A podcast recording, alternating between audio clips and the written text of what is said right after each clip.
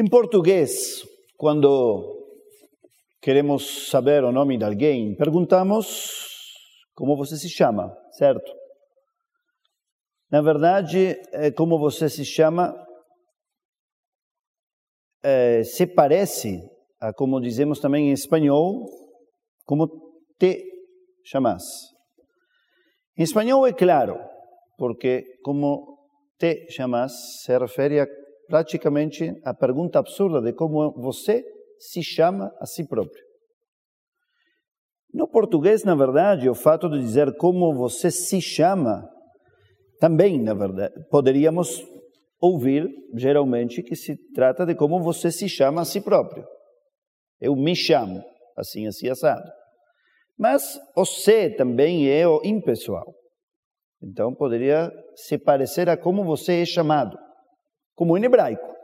Em hebraico se pergunta, Echkorim lecha. Ou seja, como você é chamado. Como te chamam. Essa é a forma de aludir ao nome de alguém.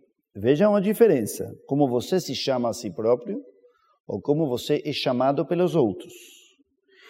Já em inglês, a pergunta é What's your name? Ou seja, como se houvesse um nome objetivo, pelo qual você é conhecido ou reconhecido. Jorge Luis Borges, que citamos ele muitas vezes, na minha opinião, um dos melhores escritores da história, escreve um artigo muito, muito bonito chamado De Alguém a Nadie, de alguém a ninguém.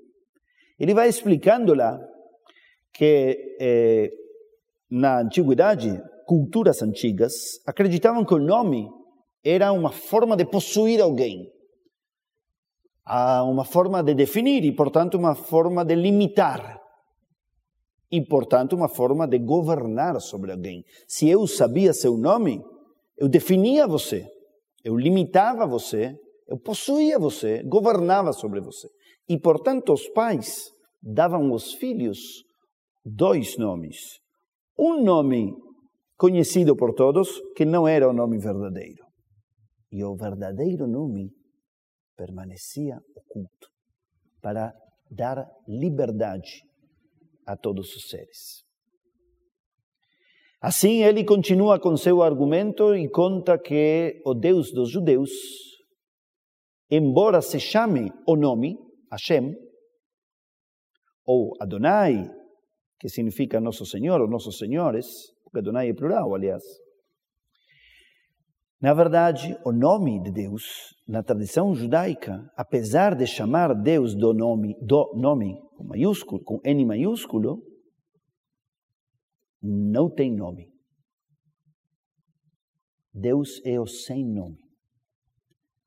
Na verdade, é sem nome não porque não tenha nome, mas porque ninguém pode alcançar o nome. Ninguém pode possuir Deus, ninguém pode limitar Deus, ninguém pode definir Deus e, portanto, ele não tem ou tem um nome desconhecido, oculto. O tetragrama, as quatro letras, não sabemos pronunciá-las. E por isso o nome ficou no mistério. A tradição judaica diz que todos temos três nomes. Um nome é dado a nós pelos nossos pais. O outro nome é o nome pelo qual nos chamam as pessoas e o outro é o nome que nós nos damos a nós mesmos. O que nós alcançamos, o que nós acreditamos que somos com mais ou menos erro. A mística judaica, a Kabbalah, diz que os nomes revelam essências. A pessoa que se chama luz tem uma luz especial. A pessoa que se chama shalom, paz, tem uma capacidade especial para criar paz, para fazer as pazes. A pessoa que se chama justiça talvez tenha uma capacidade especial para defender a justiça, ou criar justiça, ou trazer justiça. Alguns dentre os místicos dizem que através do nome os pais dão de presente uma característica ao filho. E outros dizem que através do nome se revela uma essência que a pessoa já traz de nascimento. Os pais brigam, vamos chamá-lo de Daniel, ou vamos chamá-lo de Yair, ou vamos chamá-lo de eh, Shlomo, e afinal resolvem o nome que acreditam que resolvem, dizem os místicos, mas na verdade é o nome que a pessoa já tem. Eles simplesmente o revelam, o descobrem. Assim como Michelangelo acreditava que Moisés estava na pedra e ele simplesmente retirou o que atrapalhava. É assim como os nomes dão essências ou revelam essências ou escrevem histórias, ou mudam essências de pessoas ou de cenários. Por essa razão, existe a tradição judaica de trocar o nome de alguém quando a sorte não vai bem, ou acrescentar um nome de saúde, por exemplo, para uma pessoa que se encontra na doença. Muitas pessoas doentes ganham mais um nome, por exemplo, Rafael, ou Rafaela, que significa Deus é minha cura. E muitas vezes se curam. Algumas pessoas que se são muito agressivas, talvez, adotam um novo nome, Shalom, Shalvá, quietude, tranquilidade, e mudam. Algum psicólogo dirá, talvez não é o nome, é o próprio autoconvencimento que ajuda junto com o nome. Assim também os personagens da Bíblia, por exemplo, Avram se chamava primeiro Avram. Avram, um A. E depois se chamou Abraham. Não sei se nosso, nosso Avram se chama Avram ou Abraham, mas nós o chamamos de Ave mais fácil. É? Do mesmo modo, Yaakov muda de nome num momento chave na sua vida, no qual ele muda tudo, na verdade. O nome dele era Yaakov. Yaakov vem da palavra Akev, que significa calcanhar, porque ele nasce pegando o calcanhar de seu irmão Esav e não deixando ele sair. Muito depois ele luta com si próprio, com seu próprio egoísmo, com seu próprio egocentrismo, com seus próprios medos e ressentimentos e consegue sair dessa luta melhor. E se chama Israel a partir desse momento. Israel significa quem lutou com o divino e venceu. Na história de Ruth, por exemplo, a sogra de Ruth se chamava Naomi em tempos de fratura. E depois se chama, porque Naomi significa algo eh, agradável, e depois ela pede para ser chamada de Mara, amarga quando perde o marido e os filhos. Todos os personagens nos revelam na história de Ruth o que vai acontecer através de seus nomes. Na criação do ser humano, no segundo capítulo do Gênesis, diz que a característica humana consiste em dar nomes a tudo. O ser humano é aquele que nomeia tudo e com isso significa as coisas, se apropria delas ou se entrega a elas.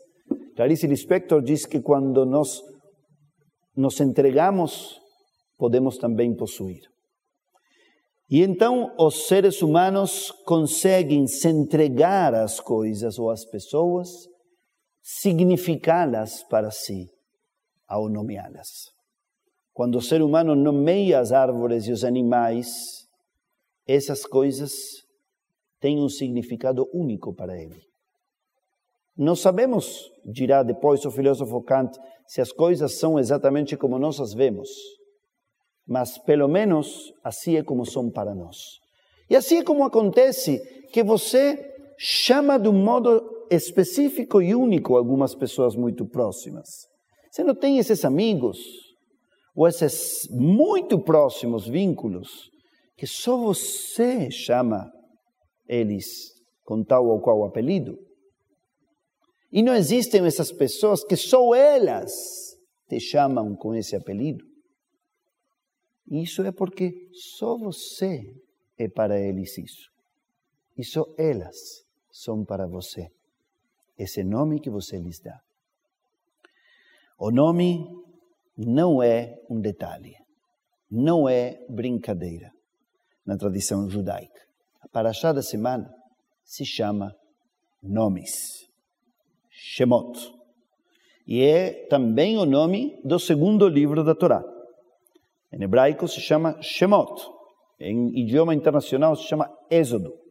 Mas em hebraico se chama Shemot porque começa nomeando os nomes dos doze filhos de Jacob que foram para o Egito e que depois viraram doze tribos, que primeiro eram estrangeiros privilegiados, que moravam no melhor lugar e tinham a melhor comida, e depois viraram escravos, sem nome nenhum.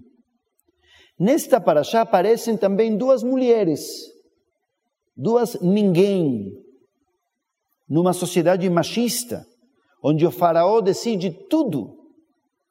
A Torá e a Bíblia têm entre seus problemas o problema de que muitas mulheres nem nome têm. A esposa de Lot se chama, sabem como? Esposa de Lot. A esposa de Noé se chama, sabem como? Esposa de Noé. As noras de Noé se chamam como? Noras de Noé. Sem nome. Mas essas duas mulheres, que nem judias são, das quais sabemos só um ato de coragem incrível, elas se rebelaram contra Faraó para salvar vidas. Não da Covid, do assassinato em massa que mandou fazer Faraó aos filhos do povo de Israel. Elas se opuseram, se arriscaram e por isso ganharam um nome e uma memória na Parashá da semana. Elas se chamam Shifra e Puá, e uma delas, inclusive, é um nome adquirido dentro do judaísmo em hebraico e também em Yiddish. E Shifra significa a beleza que melhora tudo, que busca aprimorar, que busca embelecer e se superar. Na Parashá, Moshe pergunta o nome de Deus. E Deus diz, Eheye Asher Eheye. Meu nome qual é? Meu nome é Serei quem serei. Alguns dizem que o nome dele é aquele que sempre será. Outros dizem que isso significa que nunca se saberá o nome de Deus, como disse Borges. Outros dizem que será em função do nome que saibamos dar e reconhecer em Deus. Que Deus será em função de como será nomeado por nós, os humanos.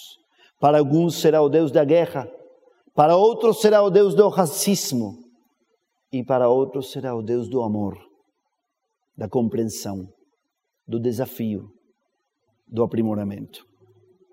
Os gregos lembrávamos em Hanukkah há pouco tempo, impediram e proibiram aos judeus se chamarem com nomes hebraicos.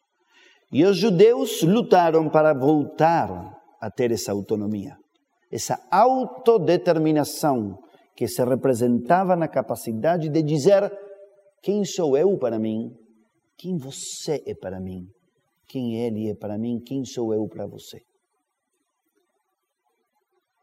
Existe um texto na Argentina, terrível, escrito por Jacobo Timerman, o pai do terrível ministro de Relações Exteriores da Cristina Kirchner, que assinou o pacto do terror com o Irã. Mas o pai, Jacobo Timerman, era um grande jornalista que foi torturado pela ditadura militar e escreveu, quando voltou de lá, um livro cujo nome é prisionero sin nombre, celda sin número. Ele foi tão denigrado, tão humilhado, tão apagado, que resumiu essa experiência dizendo: Minha casa não tinha número e eu não tinha mais nome. Os judeus na Shoah foram reduzidos a números, tatuados nos braços, sem nomes. Por isso, o museu E o centro de pesquisa e de educação da Shoah se chama Yad Vashem, um, um monumento e um nome. E isso se baseia no versículo de Isaías que diz que Deus dará um Yad, um monumento, uma lembrança e um nome para aqueles que não tiverem descendência. Yad Vashem passou por muitas etapas, prestem atenção. Era no começo um museu muito pequeno que tentava ocultar o que aconteceu, porque a sociedade israelense tinha vergonha de ter sido massacrada desse modo. Na segunda etapa era toda documentação histórica. E hoje, Yad Vashem é o terceiro museu, na verdade, no mesmo prédio, no mesmo espaço.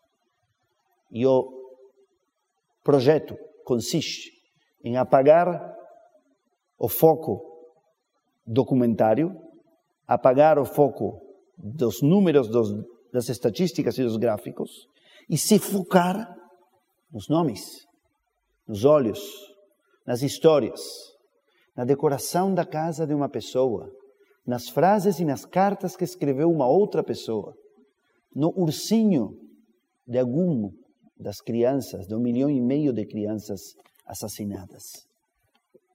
Yad Vashem entendeu que a única forma de otorgar uma mão, um yad, e resgatar do esquecimento era resgatando nomes. Nomes que garantem que cada um é único, é insubstituível. Aqui no Brasil, Estamos, alguns de nós, tristes e devidamente alarmados com as 200 mil vítimas do Covid. Elas não são números, amigos. São pessoas com sonhos, com carreiras, com filhos, com pais, com netos e outros vínculos que se apagam cada vez mais nas conversas e nas notícias sobre estatísticas e gráficos, nas políticas, nas economias e nas negociações. Até um mês atrás, até o dia 8 de dezembro, quando na Inglaterra começou a vacinação, todos estávamos nas mãos da doença. Todos podíamos dizer: esse é o mal que atacou a humanidade. Mas, na minha opinião, a partir dessa data, lembrem bem, 8 de dezembro, um mês desde hoje, tudo mudou. Porque cada nova vítima depois do dia 8 de dezembro tem dono. As políticas, as negociações, qualquer adiamento em vacinar a quantas mais pessoas são as responsáveis pelas seguintes mortes, que acontecerem a partir do dia 8 de dezembro, esperemos que por pouco tempo. Não são mais vítimas de uma doença. A partir de um mês atrás, são vítimas da má gestão ou da falta de consciência ou da falta de respeito pela urgência da santidade da vida humana.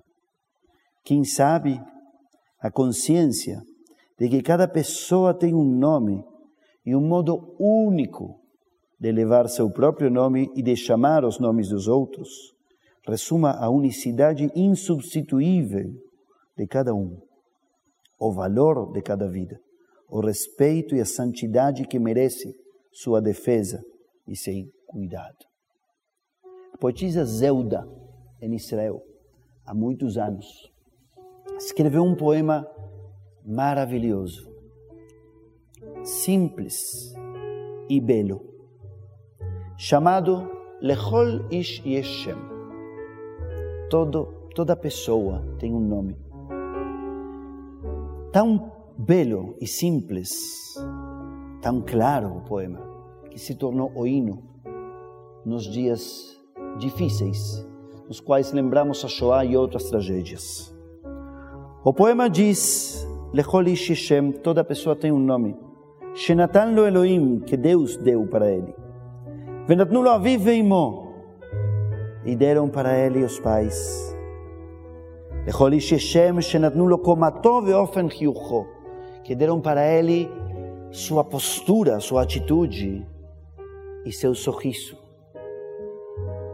Toda pessoa tem um nome que foi lhe dado através do tecido humano, das montanhas que subiu e desceu, das paredes que o cercaram. As sortes e as estrelas deram o nome a cada um. Os vizinhos deram o nome a cada um. Os erros e os pecados, as aspirações e os sonhos Cada pessoa tem um nome que foi lhe dado pelos seus inimigos e por seu amor. Cada pessoa tem um nome que lhe foi dado por suas festas e celebrações, pelas suas obras, pelos períodos do ano, pela sua cegueira. Lecholi Shem, cada pessoa tem um nome que lhe foi dado pelo mar e lhe foi dado pela sua morte.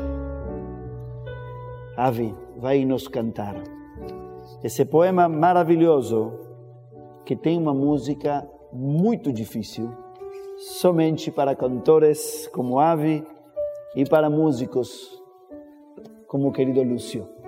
Obrigado por isso. Por favor, Lecholish Yeshem. לכל איש את שם שנתן לו אלוהים ונתנו לו אני ואימו לכל איש את שם שנתנו לו קומתו ואופן חיוכו ונתן לו עריף לכל איש את שם. שנתנו לו הערים ונתנו לו כתליו לכל איש את שם שנתנו לו מזלות not know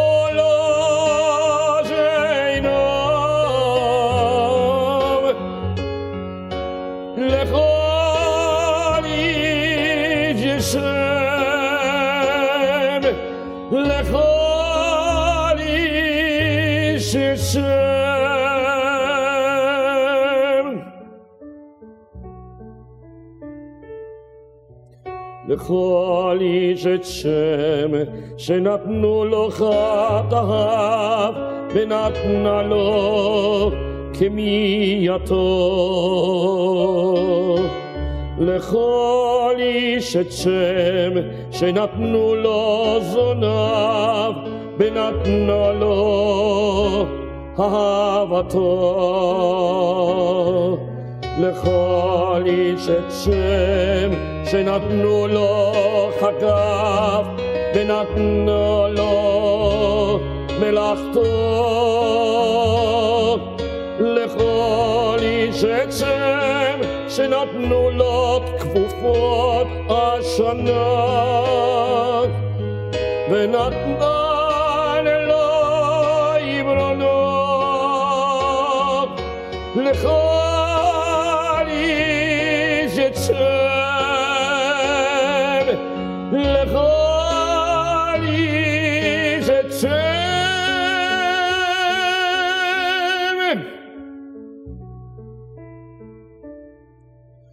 לכל איש את שם שנתן לו אלוהים ונתנו לו אביו ואימו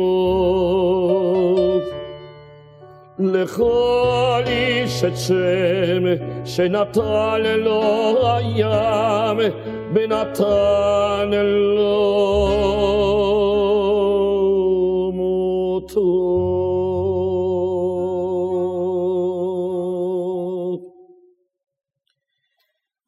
Obrigado, parabéns. Que possamos honrar essas vidas e as mortes de todos, reconhecendo a urgência de seu cuidado ao pronunciar o nome único e da forma única que só cada um de nós podemos lhe dar a cada um.